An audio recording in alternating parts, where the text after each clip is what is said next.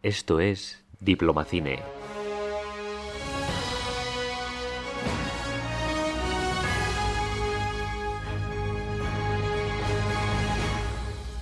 Desde la trinchera. Hola, soy Jaime Villamuera. Bienvenidos a Diplomacine, desde la trinchera. En esta sección vamos a comentar algunas de las cientos de películas que se han hecho sobre temas de relaciones internacionales a lo largo de la historia. En cada programa analizaremos una película, comentando su argumento, su contexto histórico y su importancia en el estudio de la geopolítica. El séptimo arte no es solo entretenimiento, ni un simple negocio. Durante el siglo XX y todavía hoy se ha utilizado el cine en múltiples ocasiones como una herramienta de propaganda para los países. Podemos encontrar muchos ejemplos de ello, desde la Alemania nazi hasta la China actual. Pero si hay un periodo en el que el cine fue especialmente un afiladísimo arma de propaganda política, fue la Guerra Fría, de ello vamos a hablar hoy precisamente. La primera película que vamos a comentar en esta sección es Teléfono Rojo, Volamos hacia Moscú, obra del maestro Stanley Kubrick. ¡Ya te he pillado! ¡Suélteme! espía! ¡Suélteme! Presentaré una reclamación diplomática. Caballeros, no pueden pelear aquí. Este es el departamento de guerra.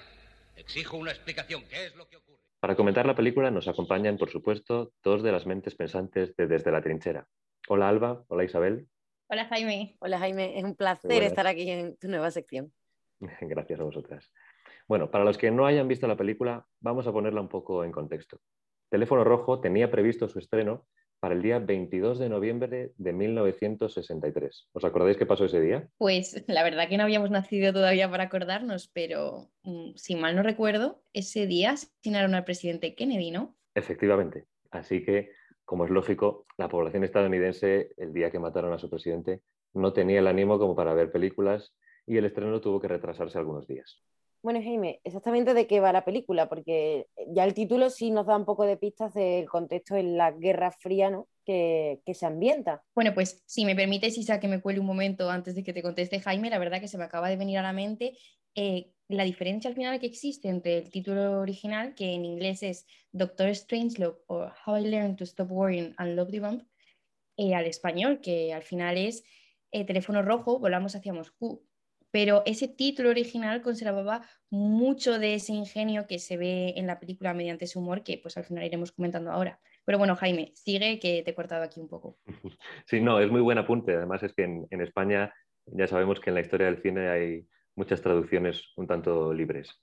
Pero bueno, sin hacer muchos spoilers, eh, la película trata, de, es una historia ficticia en la que un alocado general estadounidense ordena unilateralmente un ataque nuclear contra la Unión Soviética. Y en la sala de guerra del Pentágono, los dirigentes de Estados Unidos tratan de encontrar una solución diplomática urgente al conflicto que puede acabar con la destrucción del mundo. El presidente de Estados Unidos trata de contactar con el Kremlin intentando convencer a su homólogo de que el inminente ataque se trata de un error. Y aquí entran en juego toda una serie de dinámicas políticas, militares y diplomáticas en un ambiente, como podéis imaginar, de máxima tensión. Incluso aparece un personaje, el antiguo científico nazi Dr. Strangelove, que les avisa de que la Unión Soviética cuenta con la máquina del juicio final, que podría acabar con la vida en la faz de la Tierra.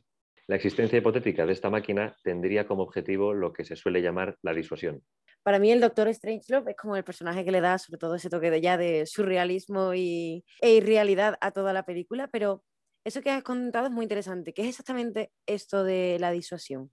Pues como dicen en la propia película, la disuasión es el arte de producir en la mente del enemigo el miedo a atacar. Es decir, que el enemigo no ataque a la Unión Soviética por miedo a que se detone la máquina del juicio final. Y en la realidad esta máquina nunca existió, pero se emplea en la ficción como una metáfora del enorme arsenal nuclear que fueron acumulando las dos potencias a lo largo de la Guerra Fría. Claro, esto tiene que ver con el dilema de seguridad. Si la Unión Soviética o Estados Unidos, en posesión de tal cantidad de poder, decidía atacar a la otra potencia de forma preventiva, la cantidad de armamento nuclear detonada había acabado con la vida humana y animal en la Tierra de forma fulminante.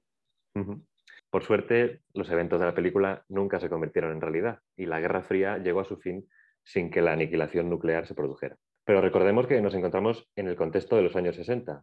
Seguramente la crisis de los misiles de Cuba del año 62 fue un acontecimiento clave que sirvió de inspiración para contar esta película, pues puso de manifiesto el peligro nuclear constante al que se enfrentaba el mundo. Y de hecho fue tras esta crisis tras la cual se creó el llamado teléfono rojo, una línea de comunicación directa entre la Casa Blanca y el Kremlin, que es la que da al título de la película, al menos en español.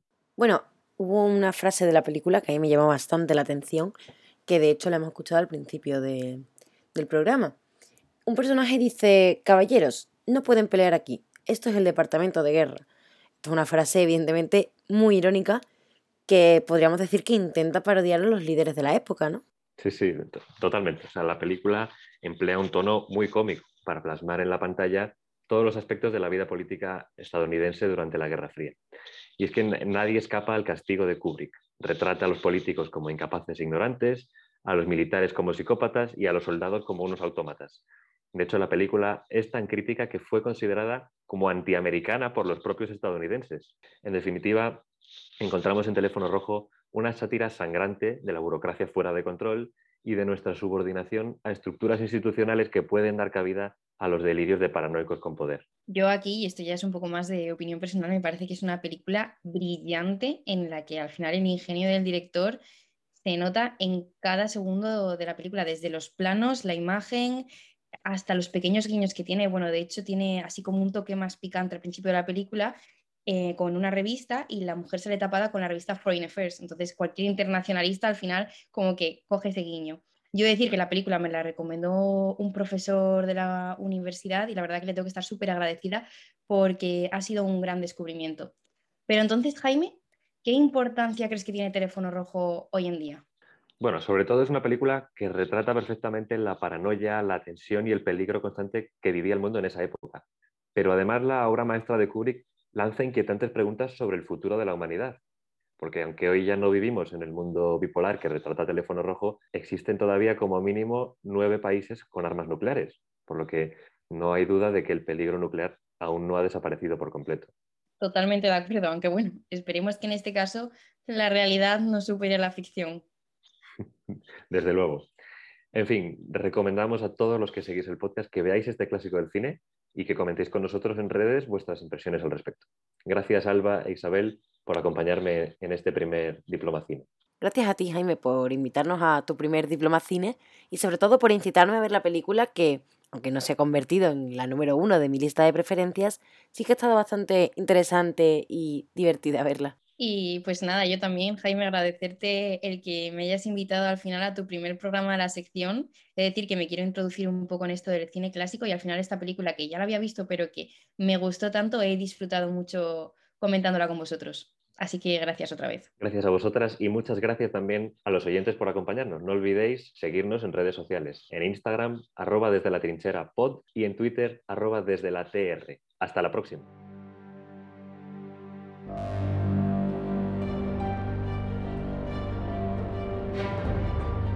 Desde la trinchera.